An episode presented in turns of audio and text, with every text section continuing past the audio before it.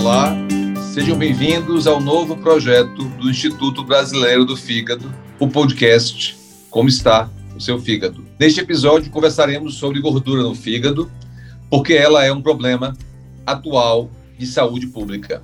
Eu me chamo Paulo Bittencourt, sou presidente do Instituto Brasileiro do Fígado, IBRAFIG, e irei conversar hoje com Cláudia Oliveira, que é professora associada do Departamento de Gastroenterologia da Faculdade de Medicina da USP e coordenadora do Grupo de Interesse de Esteatose, Esteatohepatite, da SBH. E também, Cláudia, uma das maiores autoridades nacionais sobre o tema. Olá, Cláudia, muito obrigado por aceitar nosso convite para falar de doença hepática gordurosa não alcoólica ou gordura no fígado, não é que é o nome que todo mundo conhece. Olá, Paula, é um prazer estar aqui. Obrigada pelo convite e vamos é, conversar esses 20 minutos sobre esse interessante assunto que é a gordura no fígado. Isso aí, Cláudia. Hoje em dia, quase todo mundo que faz um ultrassom de abdômen tem esse laudo, né? um laudo compatível com gordura no fígado, que o ultrassonografista chama de esteatose, que é o termo técnico. Ela é assim tão frequente na população? Existe algum fator de risco ah, que aumente a sua frequência? Paulo, é a doença mais frequente do fígado atualmente e ela ocorre em torno de 20 a 30% da população mundial e brasileira também. Então, é um dos, um, uma das doenças mais frequentes e ela ocorre mais em pacientes que estão acima do peso, né? Ou que tem diabetes, ou que tem colesterol aumentado, triglicérides aumentado. Então, tem uma população de risco, sim. São pessoas mais sedentárias, que estão com uma dieta inadequada e com algumas doenças associadas. Certo, Cláudia.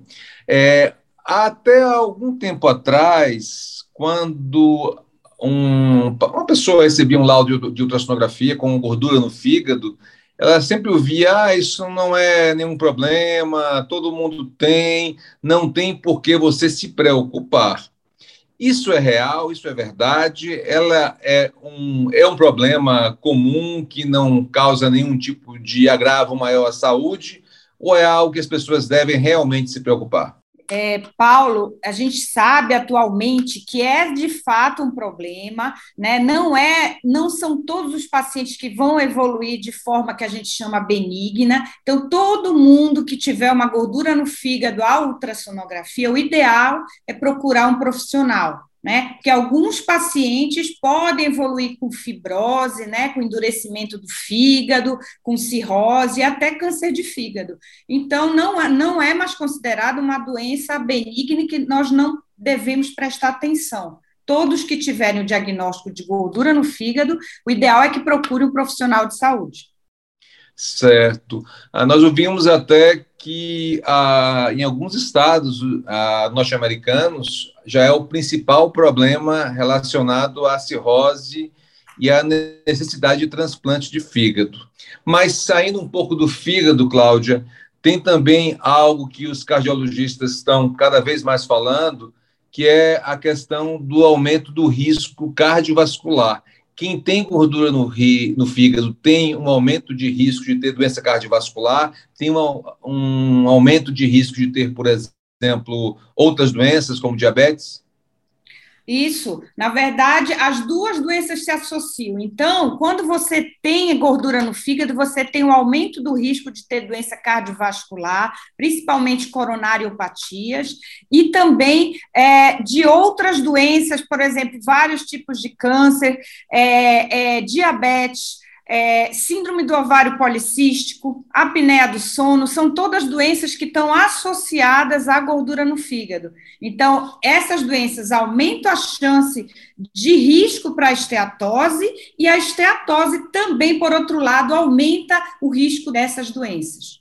Explica um pouquinho para a gente, Cláudia, uh, o que é esteatose e o que é esteatohepatite. São dois termos bem técnicos, mas que têm um significado diferente.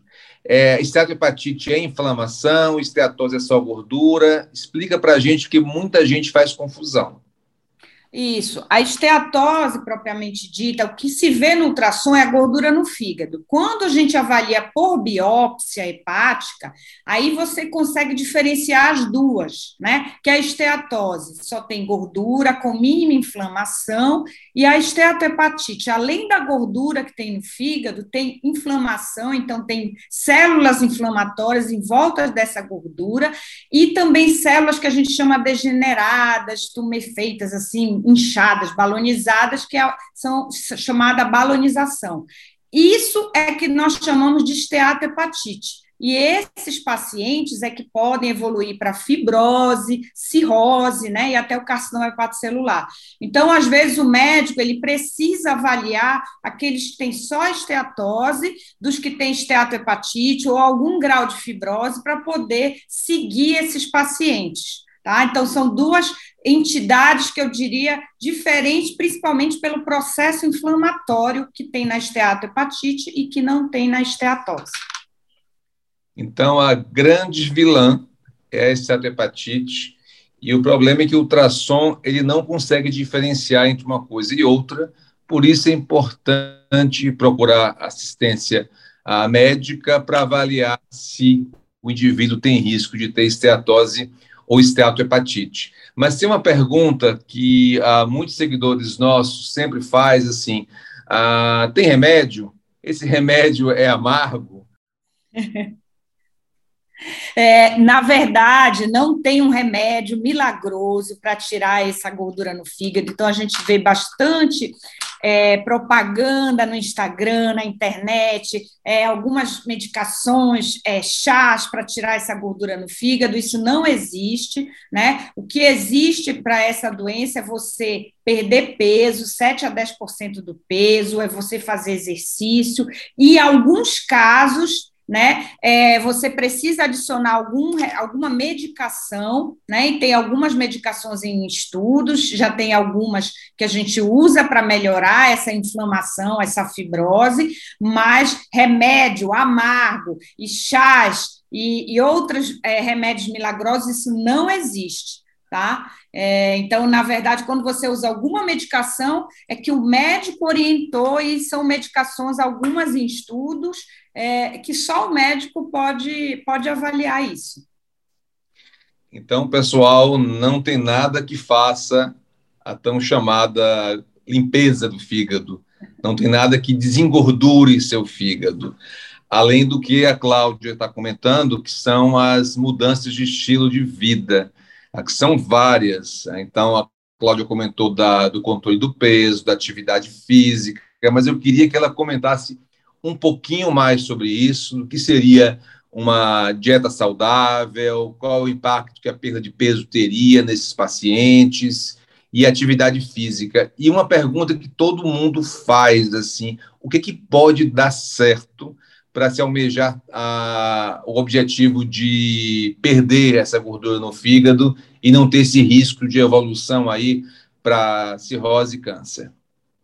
Então, a dieta, na verdade, o que a gente sugere é uma dieta mais hipocalórica, né, em quem está acima do peso, é uma dieta com carboidrato mais complexo, então é, é, é, dieta integral, né? Evitar carboidratos simples, principalmente aqueles ricos em frutose, refrigerantes açucarados, sucos açucarados, porque isso absorve rapidamente é, esse açúcar e aumenta a insulina, isso indiretamente leva a gordura no fígado, comer mais gordura polimonoinsaturada, né? Então, o famoso ômega 3 na dieta, aumentar, aumentar óleo de oliva, né? Mas sempre pensando numa dieta mais hipocalórica, não adianta também eu comer de forma de qualidade, mas com muita quantidade. É, em relação, e sempre pensar atingir ao menos 5% da perda de peso, né? Tem trabalhos mostrando que com 5% você reduz a gordura hepática, mas o ideal é 7 a 10% do seu peso. Além disso, fazer exercícios tanto aeróbicos, que melhoram a gordura visceral, quanto de resistência que melhora a sua massa magra, né? E com isso você responde melhor à insulina, e isso também indiretamente diminui a gordura no fígado, né? É, e a principal, o principal dica é ter uma mudança de estilo de vida, na verdade, né? Você deixar de ser sedentário, você começar a fazer atividade física, cuidar mais da sua dieta. É, isso é uma, é uma, vamos dizer assim, uma das pedras angulares dessa doença, que você mude a sua, a, a seu estilo de vida a longo prazo, né? Porque é uma doença a longo prazo, então você tem que mudar isso de forma longa. Não adianta também engordar, emagrecer, né? Esse efeito sanfona, tem que ser uma perda é, de peso que a gente chama prolongada e que se mantenha, tem que fazer exercício, diria, para sempre. Né? Então, tem que, ter, tem que haver uma mudança também do estilo de vida do indivíduo. E, Cláudia, para aquelas pessoas que não conseguiram manter essa mudança de estilo de vida, que voltaram a, a engordar após uma perda de peso, ou que estão com uma doença mais grave, com fibrose avançada ou cirrose, ah, existe uma ansiedade muito grande ah, em relação a novos tratamentos. Então, você tem uma ideia de quando vão surgir tratamentos medicamentosos, remédios mais eficazes, principalmente para as pessoas com formas mais graves de doença? É, então, atualmente tem uns 10 estudos clínicos que a gente chama em fase 3, né, que quer dizer é a última fase de experimentação pra, para o sucesso terapêutico, alguns bastante interessantes relacionados também à perda de peso.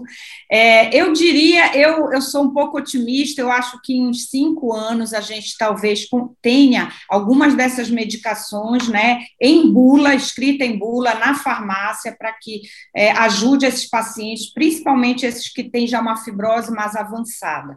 Né? É, tem uma inúmeras, inúmeras é, medicações sendo testadas, é, mas todas estão ainda em fase 3. Eu acho que em cinco anos a gente terá alguma delas, ou várias delas. Que bom, Cláudio. Acho que sempre é bom ter a, a possibilidade de um tratamento farmacológico efetivo, mas é sempre bom lembrar para o nosso ouvinte que a mudança de estilo de vida, com a perda ponderal, atividade física, não melhora apenas a saúde do fígado, mas também reduz o risco cardiovascular, diminui a probabilidade de você ter diabetes a longo prazo. Então, a, eu acredito que você ainda vai ter um comentário frente a isso.